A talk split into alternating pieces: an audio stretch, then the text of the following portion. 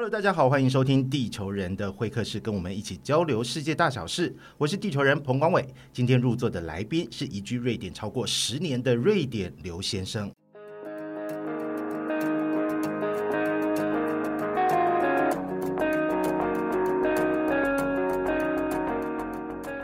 Hello，大家好，我是瑞典刘先生，或者可以叫我 David，很高兴来到这个节目。好，我们先欢迎 David 哈。我先给大家一点瑞典的小 fact sheet 好了，就是瑞典呢，它其实是一个北欧国家，而且我们大家都熟悉的诺贝尔奖，就是由瑞典的化学家阿佛列诺贝尔立下遗嘱之后所成立的，一直到现在都还在影响着全世界哦。那瑞典有很多世界知名的品牌，那大家比较熟悉的像 IKEA，你会念 IKEA 还是 IKEA？IKEA，IKEA 没错。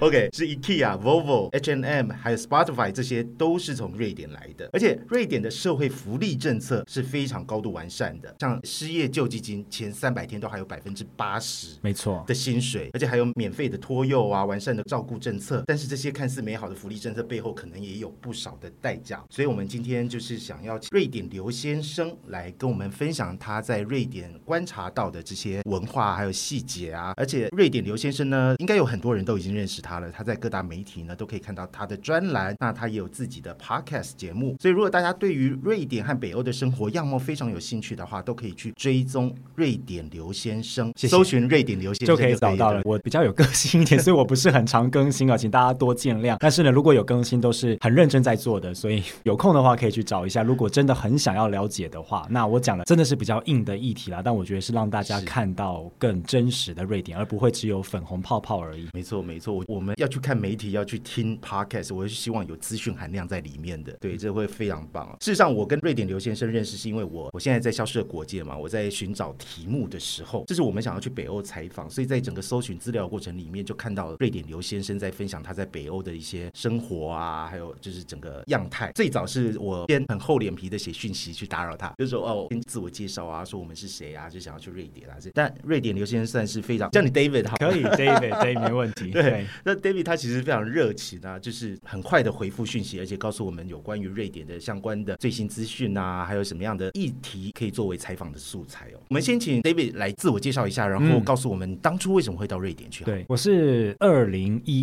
一年到瑞典的。那其实那个时候我是当完兵之后不到一个月就出去了，在当兵途中就已经开始在准备哦去瑞典念书。那在当时是一个还蛮少见的选择吧，因为我们现在讲十一年前的事哦，当时可能大家。要出国留学，那讲了大半都是啊，美国啊、英国啊、澳洲啊这些比较常见的选择。那我当时的想法就是我要去一个没有人去过的地方看一看。那在当年真的是很少这方面的资讯哦。那个如果有比较年纪跟我们差不多的听众就知道说，在 PTT 上面当年是这种留学版哦，可能那时候有瑞典版，那可能就是几个月有一篇文章这样，因为真的没有什么人在那边，所以当年的那个印象其实知道说有 IKEA 这样的一个品牌。那不知道说这国家到底有什么，就这样激起了我的兴趣。那因为也有一个很好的朋友，他去瑞典交换了半年，他就跟我大力推荐。我想说，好吧，来试试看。那就因缘际会，那也非常的幸运，就得到了这样的那个入学的许可。那就在那边留学了两年之后呢，其实我一直都觉得我会回来台湾的。那只是那个时候呢，在快要结束学业的时候，又很幸运的有一个大公司有一个实习的机会。那我想说，哎，如果机会来就试试看。然后就一路到现在，就待了十一年呢，对，已经十一年。有时候想起来也是蛮不可思议的啦。有时候就想，哎，怎么我会在这样的一个异乡一待就待了这么久？而且家人不会叫你回来吗？还是觉得你那边工作很稳定就 OK？对我家人算是蛮开放的，爸爸妈妈都鼓励说，那你有机会做你自己人生的选择，那就去做吧。对，但当然这个有时候是一个取舍啦。你住在国外或者是住在台湾，它都是一个不同的生活形态嘛，看你是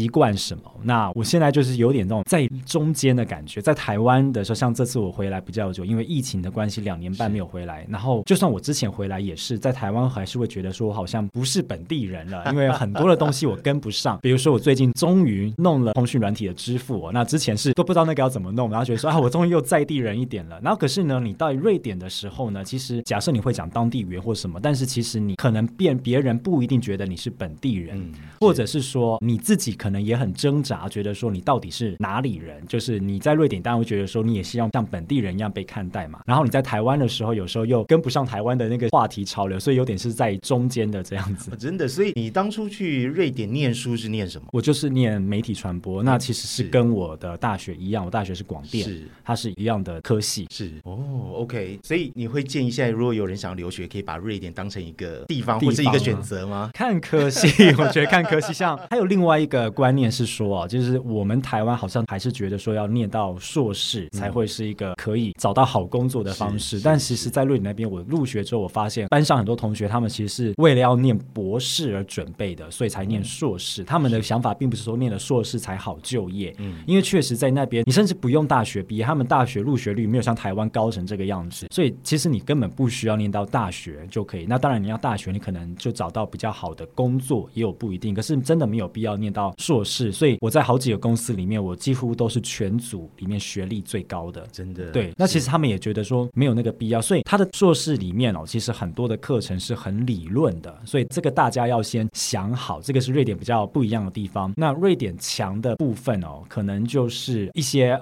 现在很想笑，就是因为瑞典呢，它有一个全世界最强的一个科系，但这个可能没有什么厉害，它有一个很强的手语研究，手它是全世界最强，但是是瑞典语的手语吗？呃，各种的语言的那种手语，手语也是很厉害的，对。但除了这个之外，其实瑞典的一些科系，它像有一个经济学院里面有一些创业的课程，它是还蛮强的。因为瑞典其实是一个新创很蓬勃发展的地方嘛，你看到那些知名的大牌子，他们曾经都是小小的新创。那以及呢，瑞典呢在科技方面的产业，比如说你是读电脑科学这种，它都是很热门的，因为它未来有很强烈的就业市场的需求，也就是所谓的写城市的这些人。那瑞典是非常缺，因为瑞典很多科技公司，其实现在的公司大部分都是科技公司了，所以如果你是为了未来要就业准备，甚至不是瑞典，整个欧洲都是这方面会是一个很好的选择。那当然了，如果还是觉得每一个人读书还是要跟自己的兴趣有关的，还是选自己喜欢的。可是像比如说你刚刚说在公司里面你可能是学历最高的，可是学历高它有代表你的薪水会比较好，或是你在公司的职位会比较好一点吗？呃，其实没有。另外一个观念就是说，瑞典它的公司里面的组织很平坦。所谓平坦，就是说它不会说你上面有一个小经理，在上面有一个中阶经理，在上面有一个大经理。他们想要越少层越好，所以呢，他们就可能是一个很大的经理，然后下面对不同的人这样。所以在瑞典当经理是辛苦的，但是他并不是说你有这样的学历就有这样，除非你是做研究型的工作，那当然你可能有一个博士或有一个硕士相应，那觉得说很适合。可是如果你只是做一般的办公室，比如说你去做业务，你去做行销，甚至你是做工程类的，他其实认为你的经验和一个态度是很重要的。所以其实这个念书它变成只是一个兴趣，又加上他们本地人哦，从幼稚园到博士都是免费的，所以变念书哦不是一个你一定要花这个钱，然后可以得到更好的报酬，你花的反而是你的时间，那是你的另外一种成本。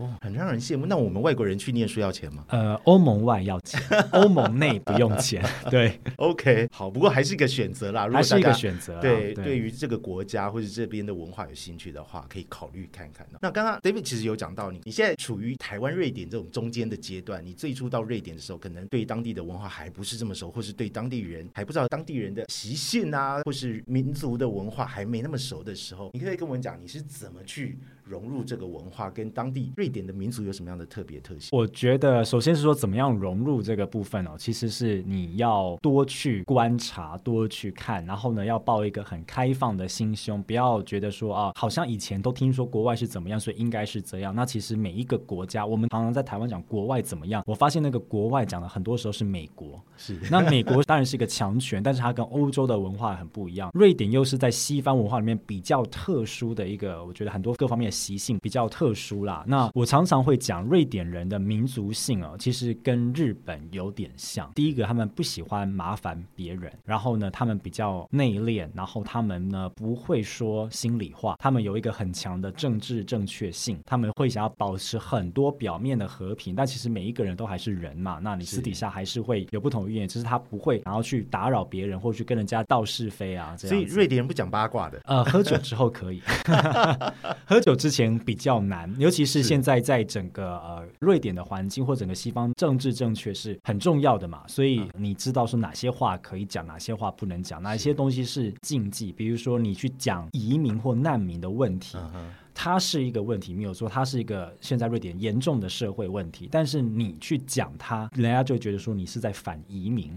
那反移民，人家就会觉得你是一个不重视人权啊这样的国家。尤其是当你今天是白人的时候，是你讲这个事情是更有那个禁忌性的是。那我们经常在讲说，目前啊，在瑞典哦，就是在政治正确的环境下，最弱势的一群人是白人的异性恋中年男子，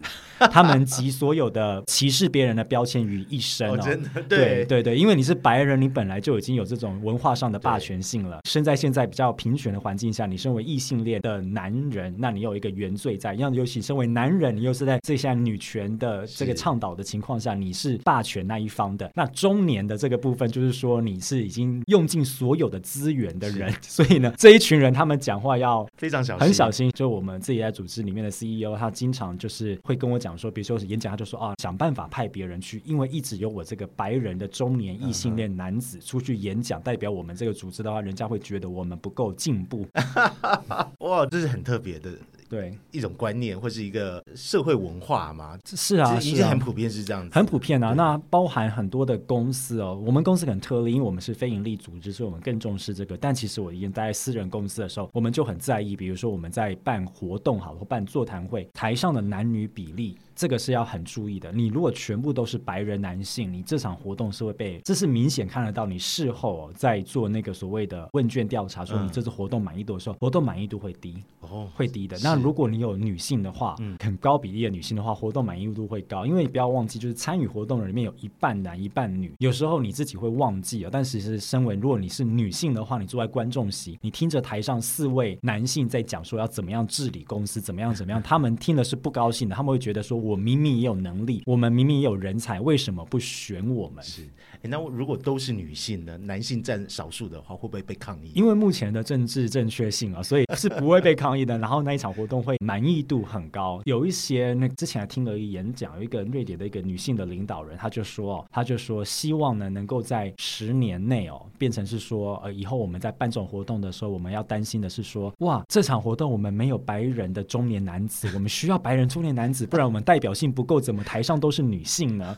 他说当我们达到这样的时候，我们就知道我们至少成功了，蛮好的。啊，真的对，这太有趣了，太有趣了。那瑞典人到底怎么对待外国人的？你刚去的时候有觉得被歧视吗？我倒是没有，但是后来也知道说，他们这种事他们不会很大拉拉的表现出来。那可能比如说大家看到那种现在美国很严重的这种种族的嗯冲突嘛，是那这个当然是很无解的议题，也是说可能美国民族性会觉得说有话就讲或怎么样嗯这样。那在欧洲这边它不是这样子，那尤其瑞典又很强调这个政治正确的话，它其实是不会真的讲出来，但是你可能呢是在住了长期的之后，你在潜移默化里面会感觉到说有这样子的现象。那其实这个还要讲到另外一个，就是说，因为我们在那边的代表性很低，在那边的亚洲人很少。那瑞典统计局的资料，它是一个开放的一个网络平台，大家都可以去查到。瑞典政府他们是走全透明路线，把国家的统计资料放到网络上面给大家看。那那个是疫情之前的资料，现在不太清楚哦。我们狭义上的亚洲人啊，就是包含东亚这一块，不包含印度，不包含中东的那一部分哦，日韩、中台、泰、越南这种，占了总人口的不到百分之一点八。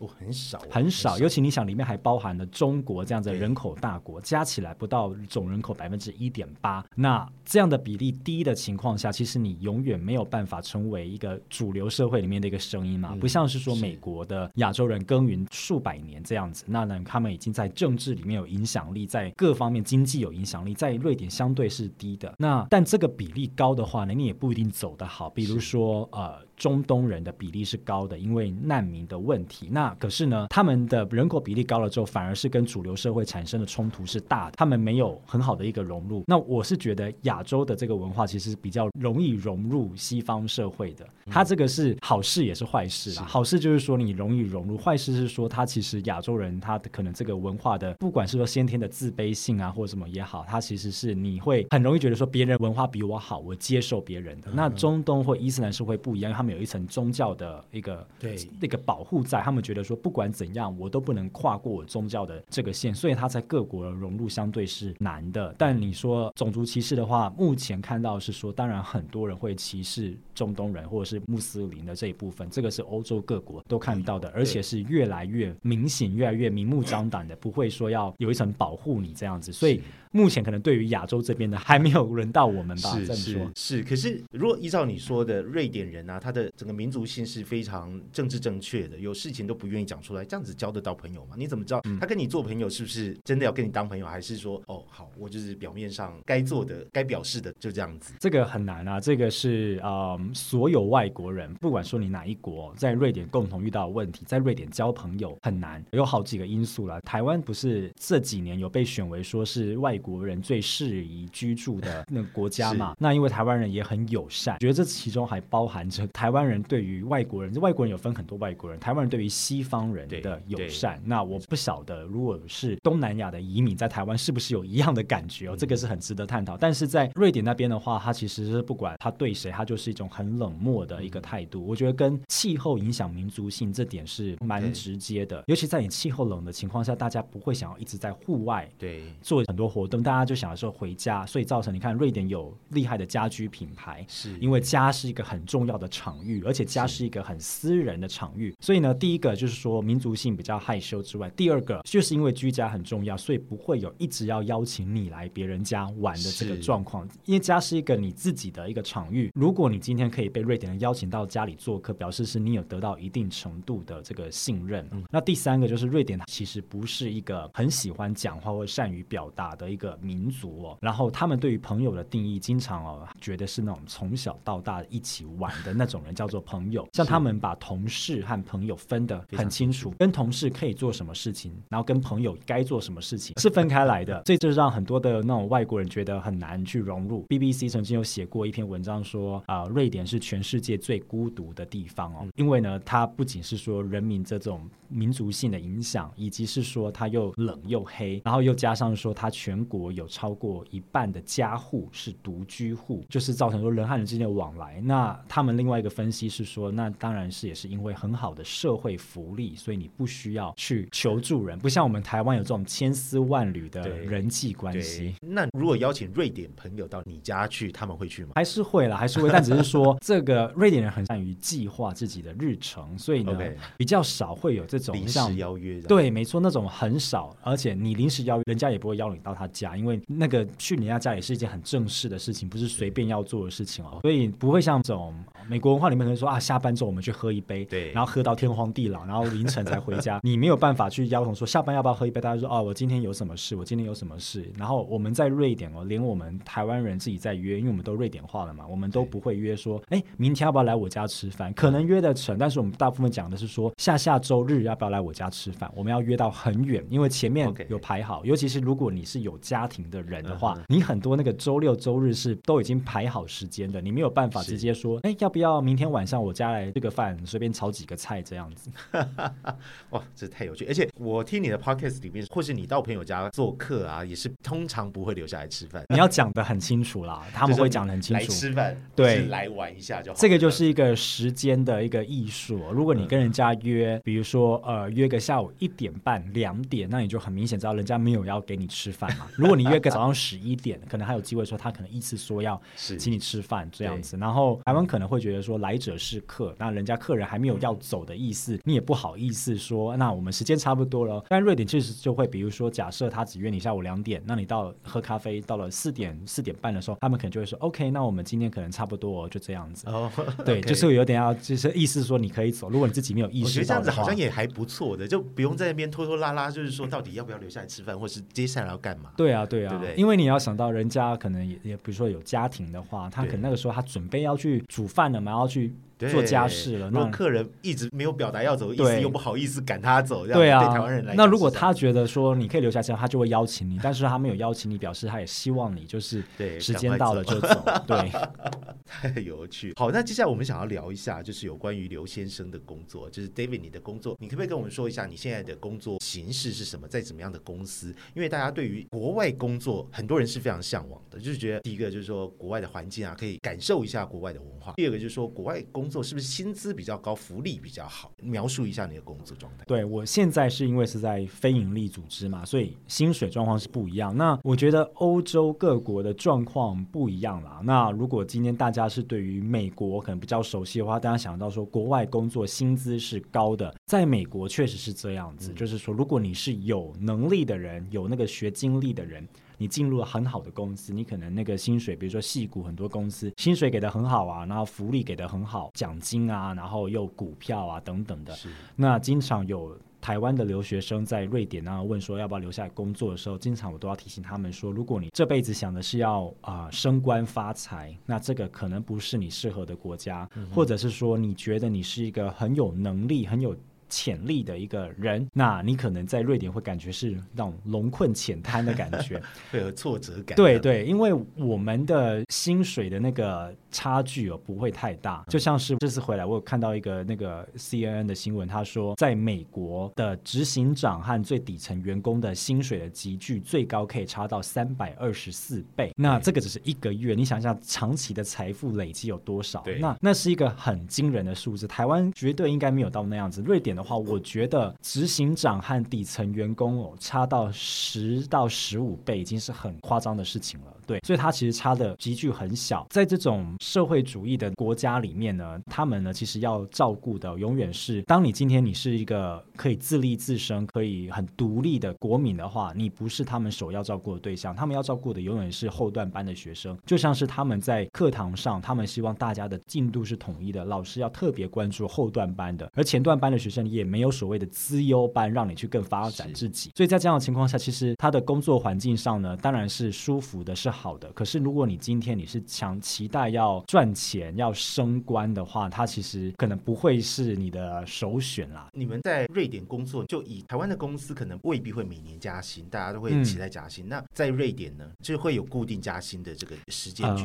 那个加薪只会加非常小的那个百分比哦。我觉得平均加薪大概每一年呢，如果假设是你没有换职位，也没有换职等的情况下，大概就是两到三个 percent。嗯，对，那那个只是为了应付通膨是而已。对，因为呢，瑞典还有另外一个东西是它有所谓的职业工会。对，那这个工会呢，它一方面是要保障员工，因为你有职业工会；一方面其实很有趣的是，它也是希望让大家的这个薪水的这个状况呢，能够维持在一定的平衡，不能因为说你今天你特别优秀，那你还在同样的职位，我就给你加很高，你是破坏了整个是。行业里面的行情嘛，所以当你有这个职业工会笼罩的这个情况下，你就很难去做这个事情。但职业工会不是一定要加入的，职业工会有分，就是你是给个人加入，像我们还要给公司加入，那种给公司加入，他们就会这样去扣你，然后所以会让就是说所有的行业就是在这个职位做这个事情，薪水是差不多的。那也有一些例外没有加入，像有一些美商就特别不喜欢加入，但他不喜欢加入的好处就是他可以比较高的薪水去吸引人。那这个是瑞典政府很。不想看到的，可是没有法律的约束，说你一定要加入。OK，OK，所以你们像非营利组织的话，它整个福利就是会比一般民间企业没有这么高吗？没有，是差的。对，是需要用决心和爱心和坚持力才可以继续下去的。因为它既然是非盈利啊，它不追求一定有可能会盈利的状况，它不追求那一块，所以必然是说你所有的这个人事成本，它都是一个很大的开销嘛。那你在不知道你明年有没有营运成本的情况下，你其实就是有点像走一步算一步这样，那它的各方面其实不好。那我们公司可能唯一给的比较好的福利，就是说一般正常外面的私人公司的假期年假大概一年是平均三十天，那我们就是硬多给了五天的这个假期。但这个其实对很多人的吸引力没有那么大，因为你工作和工时弹性的情况下，其实你要分配的时间是很充裕的。是没错。那你们的非营利组织到底是在做哪些事情呢？可不可以跟我们讲一下？对我们。呢比较不像是传统，大家讲到非盈利，有可能会想说要去帮助贫困的学童，或帮助世界上正在发展中的国家等等。我们确实有这样的一个机制，但我们呢是在帮助一些新创公司和创业家们。那这些新创公司和创业家们，他们的共同特点就是，他们呢是成立这个公司，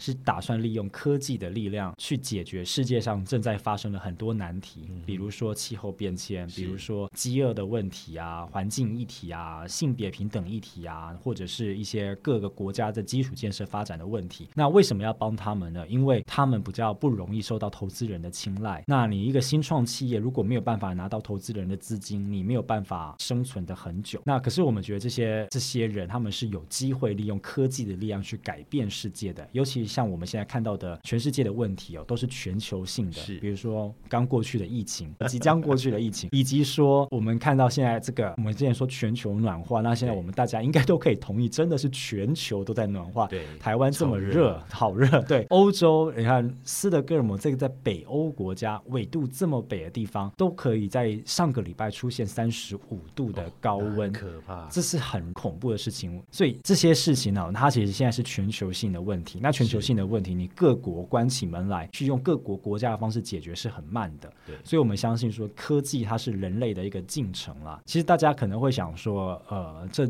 五年好了或十年，大家就觉得说，哇，人类的社会好像一团糟、一团乱，怎么问题这么多？我们人类是不是快要毁灭了？可是如果你把时间拉长到五十年、一百年看，人类的社会是一直在往上进步，是要往前进的。是那你去看说为什么会这样子呢？它是用科技的方式，比如说工业革命就是人类的这个一个大跃进，或者是说当年阿姆斯壮登上月球，那个也是人类一个科技的大突破，可能每二十年就有一个这样的大突破。所以我们认为去帮助这些科技的创业家去实现他们梦想是很重要的。是，可是你要帮这种科技公司成长茁壮，甚至扩大，应该有相当的资金吧？就是如果一个非盈利组织来讲，你们的资金来源到底是怎么样对？如果你觉得它很有潜力，你怎么去 push 它的整个作业流程，让它变得更多、对更好？我们呢比较像是一个资源的聚集体，我们有自己的资金，那我们也也会投资在部分的一些新创上面。可是更多的是这些新创，他们想要跟我们有连结在一起的情况是说，他们更容易被看到。我们在瑞典已经算是很知名了，我们就是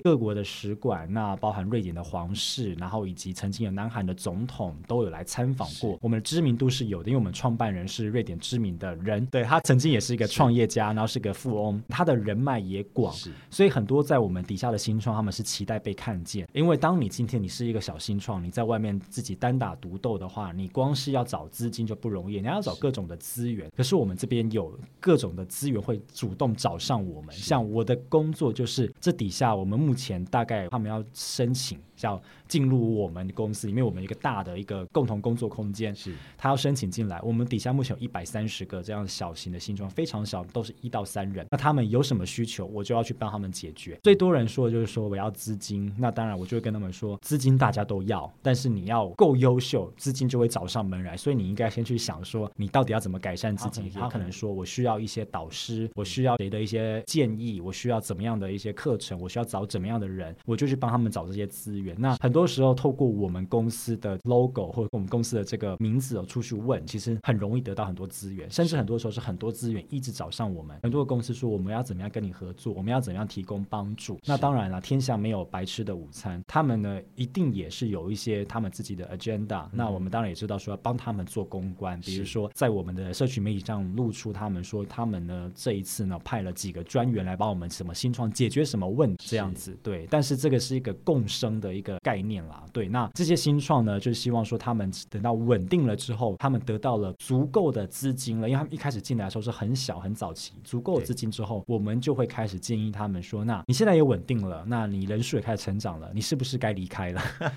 我们也没有从他们身上拿什么所谓的 percentage，说你的几股是我们并没有拿这个，我们只是纯粹是帮助他们。那他们进来，他们当然是要缴这个所谓像会费的方式，只是说那个已经被我们补助到很低了，所以他们出去他们是贵的，因为他们要去找办公室空间是贵的。可是他们如果已经成功了，我们就希望说把空间可以试出，有更多的人，我们可以帮助更早期的。是，因为你刚刚有说到，在瑞典啊，其实新创是非常蓬勃的，而且甚至有这种新创的科系课程。嗯对对对，每年像这种新创公司想要申请进入到你们的空间里面的会有多少？每个月平均会有三十件申请啊。哦，对，算是多的，但是目前成功率我觉得大概四成左右，就是只有四成左右会被我们接受，因为我们当然是看你的状况，你想要做什么事情，那你的稳定度以及你未来的潜力啊，以及说你所发想出来的这个 solution 它够不够科技化，以及说它够不够，就是说当这个问题今天是全球性的大问题的时候，你这个同样的 solution 有没有办法解决，还是说你只能解决一个小地区、小国家，这种我们就比较不青睐。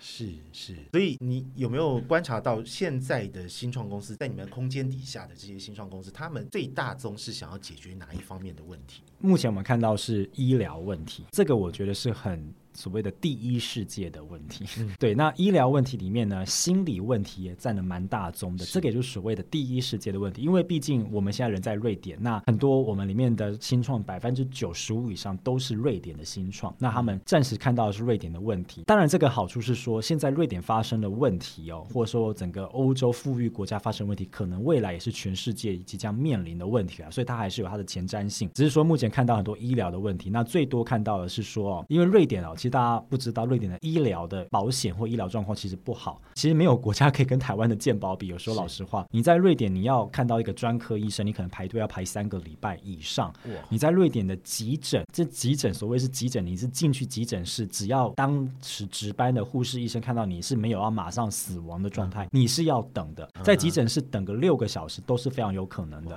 所以我们有一个说法是说，你必须先是一个健康的人，你才能去急诊室，因为你在急诊室会等。等出病来是 对，那所以在这样，他们就要解决这医疗问题嘛。那这个就是前面可能有提到，就是说你要付出怎么去换什么？你今天换来是一个假设说是一个很舒服的工作生活环境，你可以五点下班，医生也想要五点下班，护士要五点下班，你凭什么让他们去去值班？那你今天要大家平等，那医生你就没有办法给他极高的薪水。你懂我意思吗？所以它是各方面的平衡。那医疗问题又是在今天这种在瑞典并没有鼓励大家说你去读个医学系以后赚大钱的情况下，其实医学系并不是极度热门的科系，所以他们每年可以培养出来的医疗人才、医学人才并不是很充沛的，所以在医院的方面能量就会有不足的状况嘛。那所以就很多的新创，比如说做远端的医疗，比如说让医生可以随时接案上班，然后以及是说很多时候其实是你可以透过比如说用机器人。人就是，或者是说网络上的一些语音的机器人，你就可以先解决你的问题。其实不用弄到医生的人力。这个远端医疗的好处就是说，在北部这种人口稀少的地方，他们也有医生，可是他们可能没有像首都这么忙，就可以让各地的医疗资源可以更平均分配哦。那还有心理健康，就是说，瑞典是一个忧郁症比例很高的国家。那其实因为天气又冷。天气冷又黑，然后呢，你在嗯，而且人又冷漠，人又冷漠，对，是这样吗？我们在讲叫天堂的难题。当你在一个相对稳定、稳健又快乐的社会里面，你其实人是会比较容易失去求生的意志。你不需要为了你的生存的汲汲营营，你就会有比较多的时间去思考你人生的很多的难题，你就会想出病来，以及是说你会比较失去一种斗志，是你不会想着说我一定要活下来。那还有另外一个，我觉得心理健康的问题一直都在，只是说我们这十年来，可能大家更加的在乎这个问题，正式的承认说它是一个疾病。像我们创办人说，心理健康它以后即将要成为西方世界最严重的疾病或最大宗的疾病。所以，可是现在相应的资源很少，所以很多是在